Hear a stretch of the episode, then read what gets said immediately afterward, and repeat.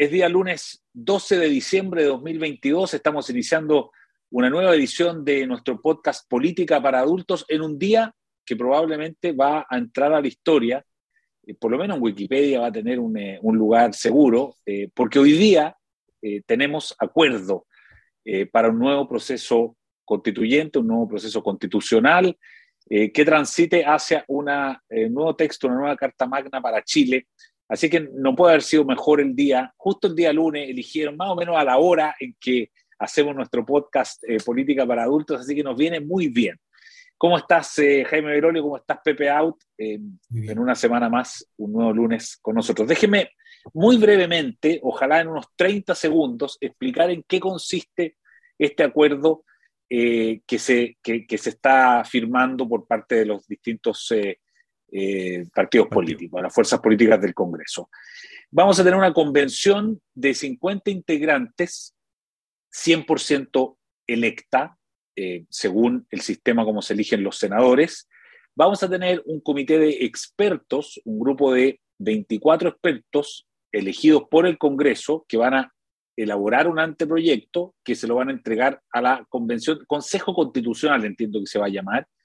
Este consejo eh, o este comité de expertos va a tener poder de veto después de que el órgano de 50 miembros haya eh, elaborado la, constitución, ellos podrán revisarla y podrán tener derecho a veto. Si es que eh, lo vetan, entonces la convención o el consejo, por un quórum de tres quintos, podrá tratar de insistir.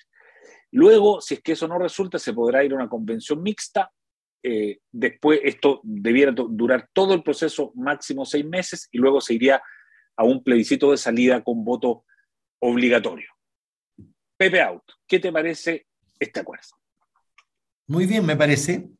Eh, ya estaba en realidad, eh, ya estaban los puntos del acuerdo puestos sobre la mesa, y en verdad hace una semana debió haber habido ese acuerdo, porque la gran concesión aquí es la del oficialismo que acepta elegir 50 escaños y no 90 y no 70 y no 75, pero sobre todo acepta que se elija en el esquema senatorial, que es muy desfavorable para su calculadora, porque eh, sobre representa las zonas rurales y las regiones y subrepresenta las zonas urbanas y particularmente la región metropolitana, que con 40% del padrón elige 10% de los escaños.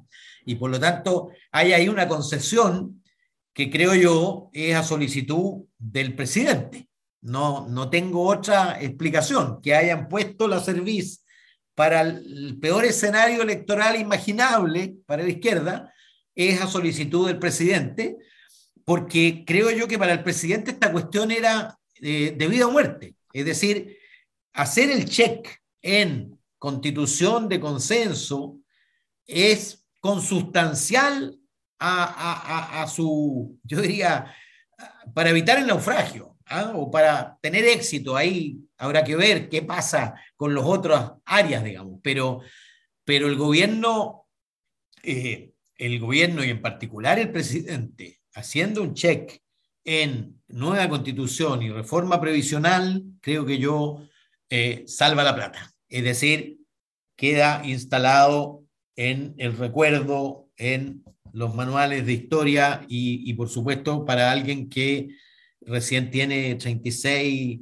y va a salir con 40 años de la presidencia de Chile, esto es muy importante. ¿ah?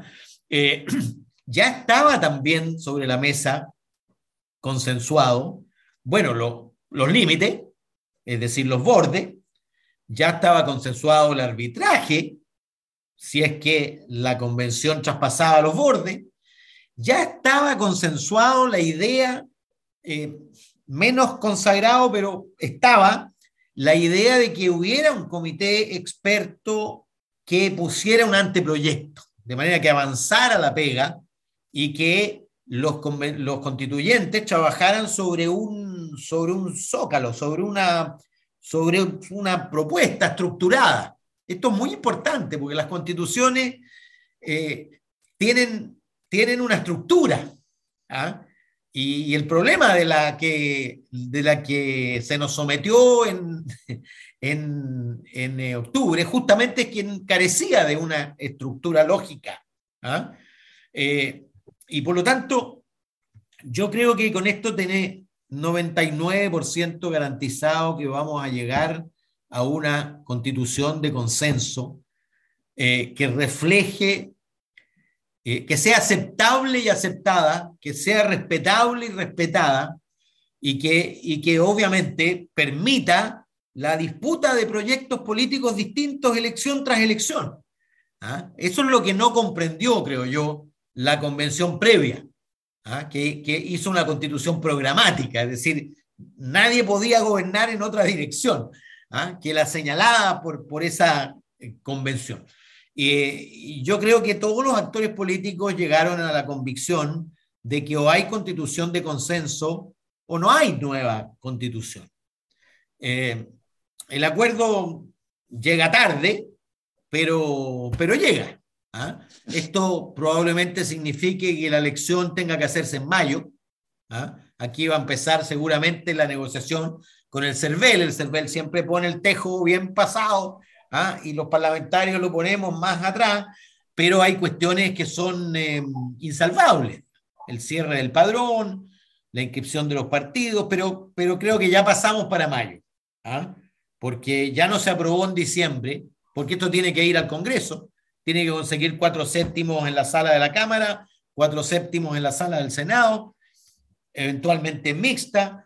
Eh, Quedan algunas cuestiones seguramente por resolver, no sé si en el papel estarán descritas, eh, la paridad, eh, cuál va a ser la representación de escaños reservados, si entiendo yo que en función del volumen de participantes en esa elección, para que haya igualdad del voto, aunque la igualdad del voto quedó completamente trastocada cuando tú entregas cinco escaños en la, ¿cómo se llama? en la eh, Consejo, Constituyente, cinco escaños a la región metropolitana y dos escaños a la región de Aysén. Eh, ya la igualdad del voto no es tema. ¿ah? Eh, pero bueno, es como elegimos el Senado. Yo creo que yo tengo objeción a eso, pero es el acuerdo que, que se consigue. Y, y bueno, quedó claro que el sector de gobierno necesitaba mucho más que la oposición salir adelante y por eso que hizo mayores concesiones. De acuerdo, Jaime, eh, te, quiero hacer la misma pregunta, ¿qué te parece el acuerdo? Pero déjame agregarle un elemento más, eh, porque eh, Marcela Cubillos, quien fue la, constituyente más votada, la mujer constituyente más votada en el proceso anterior, eh, reaccionó a este acuerdo eh, y no, no reaccionó alegre, dice que esta convención 100% electa de nuevo, lo que va a hacer es que va a repetir el proceso y que pensar que expertos a los que no les darán derecho a voto podrán en la práctica echar derecho a veto, solo puede existir en el imaginario de algunos negociadores. ¿Qué te parece teniendo como, como cortina de fondo un poco la, esta reacción más bien mm. adversa de, de Marcelo Cuillo? A ver, yo primero comparto con Pepe que esta es una, es una, buena, una buena propuesta y creo que es sistemáticamente distinta a lo que ocurrió en la convención anterior. Por de pronto, en la convención anterior, si uno pudiese decir así como las líneas más gruesas de los errores, porque yo creo que e, era una calamidad de principio a fin, digamos, pero, pero de ellas. Primero, el hacer que fueran 155 en sí mismo no era el problema, sin embargo, cuando se agregaron independientes que pudieran pactar en sí mismo, digamos, puedan ser una lista. Eh, más los 17 em, eh, cupos reservados para pueblos originarios. Eh, es, y el momento mismo que se dio, que uno no lo podía escoger, hicieron que el resultado final fuera realmente muy malo. Y, como ha dicho Pepe acá mismo, muy cerca además de lo que saca la derecha con lo que había sacado el rechazo, que, era, sacó alrededor del 22%, 23%, y antes había sacado un 22%. Entonces, hoy día hay un momento que es distinto. Segundo lugar, hay 50, que ya lo ha dicho Pepe, es algo que no querían los partidarios de prueba de dignidad. Ellos saben que en general ellos sacan el, em, el parlamentario marginal adicional, es decir, ellos querían que fueran 59, 75, en general números impares, porque ese impar es donde pueden entrar en general esas listas que son un poquito más pequeñas. Cuando son 50, se privilegia más a las grandes coaliciones. En eso no, no hay duda, salvo algunas cosas que, eh, no sé, pues obviamente que hay algunas particularidades en algunas regiones donde hay algunos líderes que son muy potentes en ellas. Los Bianchi, por ejemplo, en Magallanes y así sucesivamente. En, las regiones más extremas puede ocurrir eh, eso mismo. Pero en las que son más populosas, en general son personas que tienen que ser realmente conocidas y que no les basta con ir a buscar un pequeño margen de votantes, como ocurre en el caso de que sean 155, donde un parlamentario sale con un 6, 7%. En este caso, tiene que ir a buscar más, lo cual obviamente te modera esta misma alternativa. Otra cosa que es esencial, que también la explicaba Pepe y tú también la hacías, Eduardo, es que, ¿se acuerdan de esos 12 principios constitucionales, esos bordes que se habían conversado harto tiempo atrás? Bueno, estos expertos van a tener que desarrollar eh, un texto, pero con el borde de esos 12 que ya estaban acordados previamente. Y es obligatorio para eh, la convención el tomar eh, esos 12 puntos, más los que redacte esta comisión de expertos, y solo va a poder cambiarlo en la medida que tenga un alto quórum, es decir, no hay una hoja en blanco, que era uno de los problemas también que tenía la norma, eh, o sea, la, propuesta o la fórmula que se hizo en el pasado. Y más aún, si es que llega a haber una discrepancia fuerte entre esos expertos y esta, este consejo redactor, digamos, esta nueva convención, lo que ocurre es que va a haber una mixta entre expertos y eh, estos electos para luego eh, decidir que las personas votemos, digamos, en un plebiscito de salida. Todo esto además con voto obligatorio. Por tanto, suponer que esas condiciones son exactamente iguales a las que hubo en el proceso constituyente anterior, yo simplemente no estoy de acuerdo. Más allá de una especie como de voluntarismo o de suponer eh, que hay como demasiada buena fe o buenismo por parte de los negociadores, yo aquí lo que veo es que todas las partes tuvieron que ceder algunas cosas y que hay unos bordes muchísimo más claros y por tanto no puede ser una solución que sea de, eh, de jugarnos el 100 a 0 eh, de nuestro país, que fue un poco lo que nos pasó la vez anterior, eh, que era el aprobar o rechazar era demasiado cambiante para el futuro de nuestro país. En cambio aquí lo que se va a dar son un conjunto de reglas de un nuevo pacto social que nos permite avanzar en conjunto y que la discusión sea sobre las políticas públicas para llevar adelante los principios que están en la Constitución y no simplemente el hacer lo que decía, dictaba la Constitución propuesta y la discusión política va a ser más bien sobre cambiar o no cambiar la Constitución para siempre.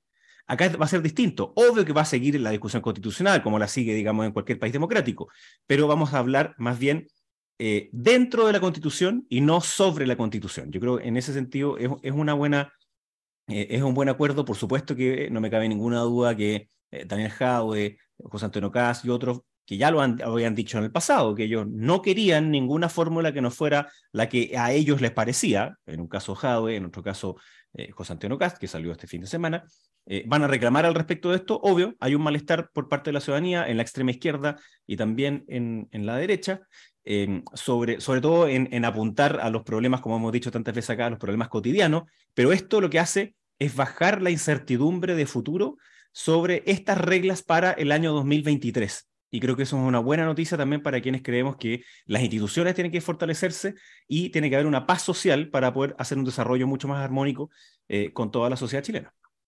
Pepe, esto va a ser, eh, tú dices que esto va a ser mayo, probablemente por ahí debiera ser ¿no? El, eh, la elección de estos nuevos convencionales y, el, y si estos son seis meses, lo que dice ahí el acuerdo, esto debiera votarse por ahí por noviembre, ¿no es cierto?, del próximo año. Fíjate que justo en la mitad, la mitad pasadito, digamos, hacia el final, va a estar eh, eh, esta efeméride de los 50 años del, eh, del 11 de septiembre del 73. ¿Tú crees que eso puede incidir electoralmente y tener efecto en este proceso constituyente que estaría partiendo hoy día? No. nosotros conmemoramos los 40 años, ¿se acuerdan ustedes? Con Sebastián Piñera. ¿ah? Eh, en el poder. Y, claro, eh, cualquier presidente lo que hace cuando conmemora una efeméride como esa, una efeméride divisoria, lo que hace es convocar a la unidad, ¿ah? que es lo que hizo, por supuesto, Piñera y es lo que presumiblemente tendrá que hacer también Gabriel Boric. ¿ah? Porque eh, yo discutía esta mañana en un programa de radio de los lunes eh, sobre la, la, conveniencia de esto. Y me decía, pero ¿cómo vas, vas a revivir hechos que dividen. Mira, es muy importante releer, que la sociedad actual relea los hechos del pasado. ¿ah? Eh, y claro, cada generación los relee. Yo, yo, yo no creo, fíjate, que exista hoy día, eh, sino minorías muy consistentes, por supuesto, pero muy minoritarias, que tienen una visión idealista de Pinochet y de Allende. La mayoría de los chilenos tienen la visión compleja de lo que significaron las experiencias. ¿ah? Eh, los que simpatizamos con Allende, por supuesto, disfrutamos la expansión de derechos y de libertades, en fin, pero luego sufrimos por eh, que, la manera en que termina esa experiencia. ¿ah? Y que finalmente, antes de ser derrotada por los militares, se convierte en minoría. ¿ah? Piensa tú que eh, nosotros perdimos una elección, es cierto que la perdimos por menos de lo que se nos auguraba, porque sacamos 43%, pero perdimos la elección. 43% es menos que 57% en todas partes. ¿ah? Y, yo como joven upeliento, como se decía en la época, eh, eh, sentí después del golpe que la mayoría social estaba del lado de, de la dictadura. Tengo el recuerdo vívido del primer 11 de septiembre caminando solo por la calle y viendo las multitudes que celebraban. ¿ah? Eh, por supuesto, luego la gente que se entusiasmó con, con Pinochet y la dictadura y que se fue decepcionando y que luego pasó a, a, disfrutar o a participar incluso, y algunos luego a disfrutar los beneficios de la libertad y de la democracia. Entonces, eh, yo creo que, que no tiene efecto eh, porque, porque si tú lo, lo, haces en términos de reproducir las divisiones de antaño o las visiones de antaño, eh, convocas a minorías. ¿Ah? Convocas a minorías por lado y lado. ¿Ah? aquellos que quieran reivindicar a, Pinochet y aquellos que quieran reivindicar la unidad popular y su intento, eh, yo creo que finalmente eh, rebotan. La, sociedad chilena hoy día está mirando naturalmente hacia el futuro y está mirando desde una perspectiva de, distinta. O sea, Chile de hoy es infinitamente, es epistemológicamente distinta del Chile del 73.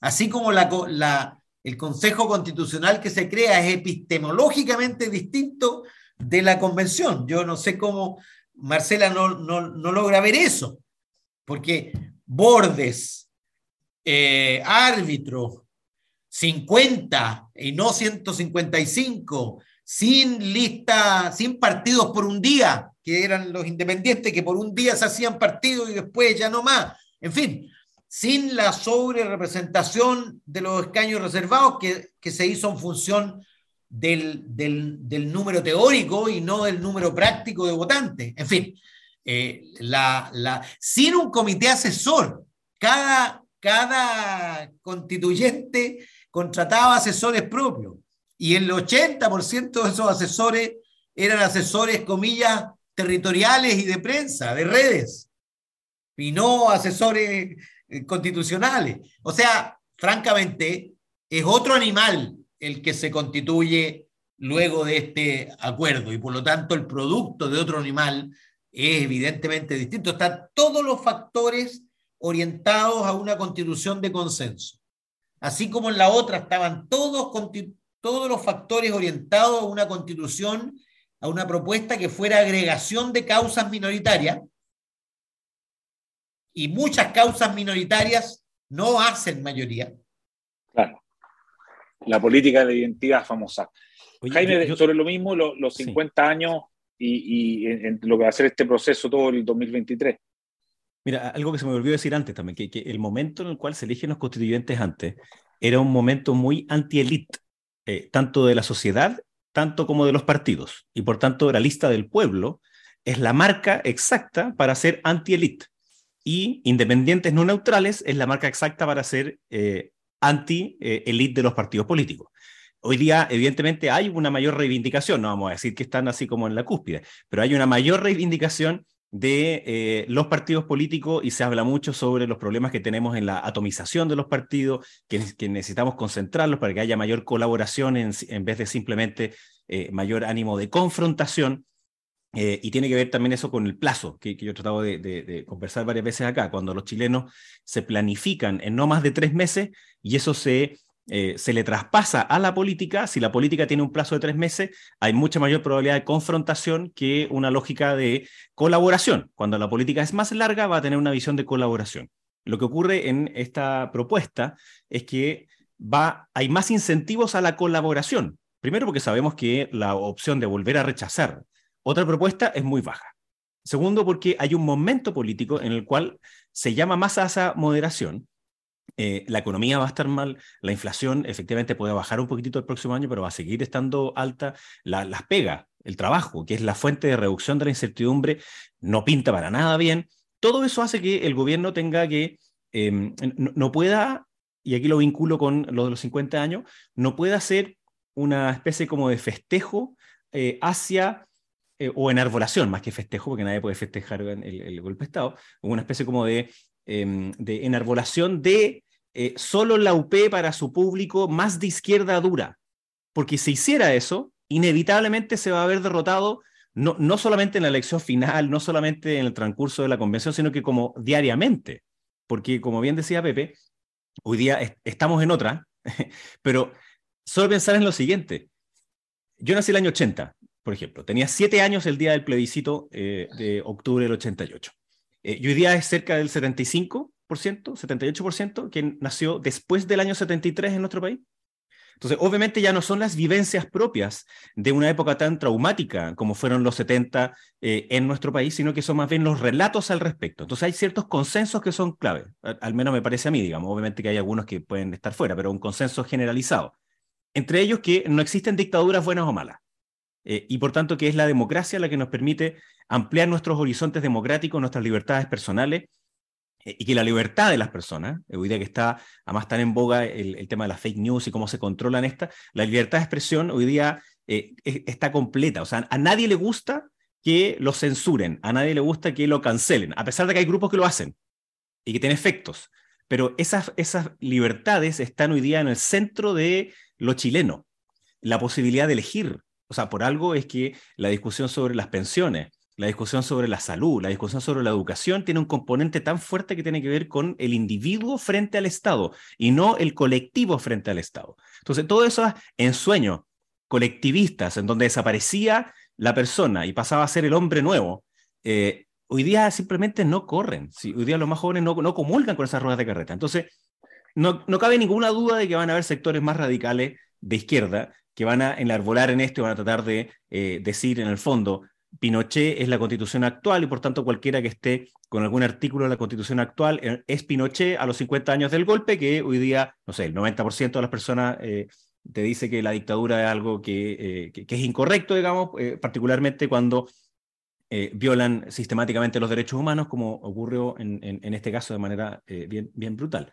Entonces, ellos mismos quedarían offside si trataran de hacer permanentemente un discurso eh, solo para tratar de relevantar la mística de la UP, de los upelientos, como decía. Eh, eh, y, pasa lo mismo al revés, ¿no? obviamente que puede haber un grupo de personas que vaya a decir, em, estamos en una situación similar al año 72 y por tanto necesitamos esto, mire lo que va a pasar por aquí y por allá, entonces necesitamos el general y que no sé qué pero tampoco es verdad. Eh, eh, esa no es una demanda que, hoy día, la demanda por seguridad no es lo mismo que la demanda por autoritarismo, ni menos por dictadura. Y eso yo creo que cala muy profundo en parte de la, de la sociedad chilena. Así que sí, vamos a tener discursos polarizados, sin lugar a dudas. ¿Van a ser los mayoritarios? Mi impresión es que no. Eduardo, a, a Boris le va a ocurrir algo parecido a lo que le ocurrió a Piñera, desde, desde el otro lado, naturalmente. ¿ah? A Piñera lo golpearon mucho por asumir, acuérdate tú, lo de los cómplices pasivos, ¿ah? eh, la ceremonia, en fin. eh, y a Boris también, desde su izquierda, por no levantar la misma bandera con la misma vocación minoritaria ¿ah? eh, que, tenían, que tenían algunos, ¿te fijas? Eh, entonces, eso difícilmente tiene un, un, un efecto sobre una decisión que te proyecta a los tres a cinco décadas para adelante. O sea, acudir a lo que ocurrió hace cinco décadas atrás para definir lo que va a ocurrir cinco décadas hacia el futuro es muy inoficioso y yo creo que no. El que, por supuesto, habrá quien explore ese camino ¿ah? por lado y lado, pero no creo que con mucho éxito. Eso, eso para, terminar. Eh, lo, dijo Jaime hace un rato. Eh, José Antonio Cast probablemente va a manifestarse contrario al acuerdo. Eh, sectores del Partido Comunista también, digamos. se decía ahí que. se entiendo que, firmó, ¿no? Yo entiendo que sí, y que están terminando la, redacción. claro, parece que todavía no, le ponen la firma a esta hora, digamos, por lo menos que grabamos este podcast, todavía no estaba la firma puesta, pero sabemos que por lo menos el alcalde Jado es, muy probable que se oponga. Em, ¿qué, ¿qué, les pasa a sus sectores, digamos? ¿Ganan o pierden? ¿Tú crees que José Antonio Cast, eh, Jaime, ¿qué, le pasa a la derecha? Entonces se decía mucho que, Chile Vamos le tenía miedo a eso, ¿no? A, quedar indispuestos con, el electorado José Antonio Cast o del Partido de la Gente. A ver, yo creo que José Antonio en la mm, em, entrevista que dio el fin de semana, eh, me, me parece que no, está como a punto con el tono actual. Eh, en, la primera parte de la entrevista, dicho que, hacen en la tercera, está como eh, el, discurso que hemos escuchado de, parte de él en redes sociales y de varios de, sus parlamentarios. Pero cuando ya entra en una especie como de contradicción con, con quien hace la entrevista, con Gloria Faunde, eh, se nota como que él mismo se confunde y, comienza a, enojarse. Y entonces van frases del tipo, nosotros los republicanos sacamos el 44% en la segunda vuelta presidencial, lo cual todos sabemos que no es así. O sea, no, obviamente no es así. Eh, o entonces nosotros prestamos la base del 44 para que después suba al 62, como atribuyéndose una cuestión que simplemente no, no, da por ninguna parte. Eh, entonces, en, esa lógica, el suponer que alguien es el único intérprete de la realidad chilena o de la realidad del 62%, no difiere mucho a lo que pensaban algunos después del 78% de la prueba de entrada lo extingo diciendo, nosotros vamos a poner las reglas, nosotros ponemos los acuerdos y ustedes se suman porque nosotros somos los intérpretes del pueblo. O por el otro lado a Hadwe diciendo, mire, aquí eh, ninguna cosa que no sea como la que yo pienso eh, es posible que eh, sea buena, así que entonces no. Está bien, eso existe, yo creo que José Antonio Cas representa un mundo conservador, un mundo que, me parece legítimo, un mundo de personas que cree que hoy día lejos lo más importante son solo las materias de las urgencias de hoy, pero yo creo que se puede caer en una miopía. Y la miopía es pensar que las urgencias de hoy van a seguir siendo las urgencias de mañana. Tal como ocurrió el año 2019, en donde las urgencias eran una y hoy día son otras, ¿por qué no va a pasar entonces eso el próximo año o el que sigue? Y cuando tengamos una nueva crisis institucional, la pregunta es, ¿queremos encontrarnos frente a esa con una institucionalidad política que sea capaz de asumirla, encauzarla y, tener una salida institucional o no? Yo creo que la respuesta es obvio que sí, queremos que sea de, esa forma. Entonces, ¿va a haber un problema dentro de la derecha? Sin duda, eh, y, no, y, no, creo, o sea, de partida no se van a restar a, estar dentro de tanto los expertos como de ir a las candidaturas. Y van a tener este discurso de eh, esto es lo mismo que lo de antes eh, y por tanto no debieron hacerlo, y la derechita cobarde versus la derecha que somos de, de, la ética de las convicciones, y etcétera, etcétera. Pero eso yo creo que también eh, te va a llevar a que ese mismo mundo que votó por rechazo, porque sabía que no era la derecha, sino que era mucho más transversal que eso, también se puede hacer sentir representado por personas que legítimamente están buscando un acuerdo que nos permita vivir bajo un paraguas de un pacto social por muchos años más. ¿Sabes lo que pasa, Eduardo? Tanto Cast como Jadwe viven y crecen con la polarización. Y en la medida que se estructura el ancho camino del acuerdo y de la cooperación, obviamente ellos ven que su rol disminuye, que su protagonismo queda fuera. Y por lo tanto, Jadwe va a combatir la idea de que los comunistas participen de un consenso constitucional. ¿ah? Porque no quiere un consenso constitucional, quiere imponer un proyecto. Y yo creo que eh, Casta apuesta a lo mismo desde el otro, desde el otro lado. Claro. Oye, eh, bueno, muy oportuno que nos haya tocado nuestro, nuestro día de podcast eh, en, este, en este día. Eh, así que podemos tener la posibilidad ¿no? de hacer el primer comentario a fondo sobre esto, el primer análisis muy valioso. Pero ya la próxima semana esto va a tener sus días de rodaje, va a tener detalles, va a tener una serie de otras cosas, así que va a estar muy bien que volvamos sobre esto. Yo les deseo una buena semana a Jaime y a Pepe, que sé que tienen días bien agitados por delante, así es que mucha suerte y a ustedes que están ahí con nosotros, refiriéndonos todas las semanas, muchas gracias también. Y vive la France. Sí. Ah, mira. Nuestra, nuestras predicciones íbamos bien. Yo la semana pasada dije que había 20% de opción de que hubiera acuerdo, hoy día puedo decir que hay como 99. claro, está bien. Y, mi final de mundial ya se acabó, porque era Brasil. Ya se acabó. Así que ya... Sí, a mí yo también me quedé fuera con, con, Brasil, pero Pepe sigue ahí, ¿ah? Yo sigo ahí. Vamos a ver. Yo me cambié de caballo, Pepe, ¿ah? Yo voy por Francia también ahora, ¿ah? solidarizando contigo. Muy bien. Que esté muy bien, muchas gracias. El libero, la realidad como no la habías visto. Haz que estos contenidos lleguen más lejos haciéndote miembro de la red Libero.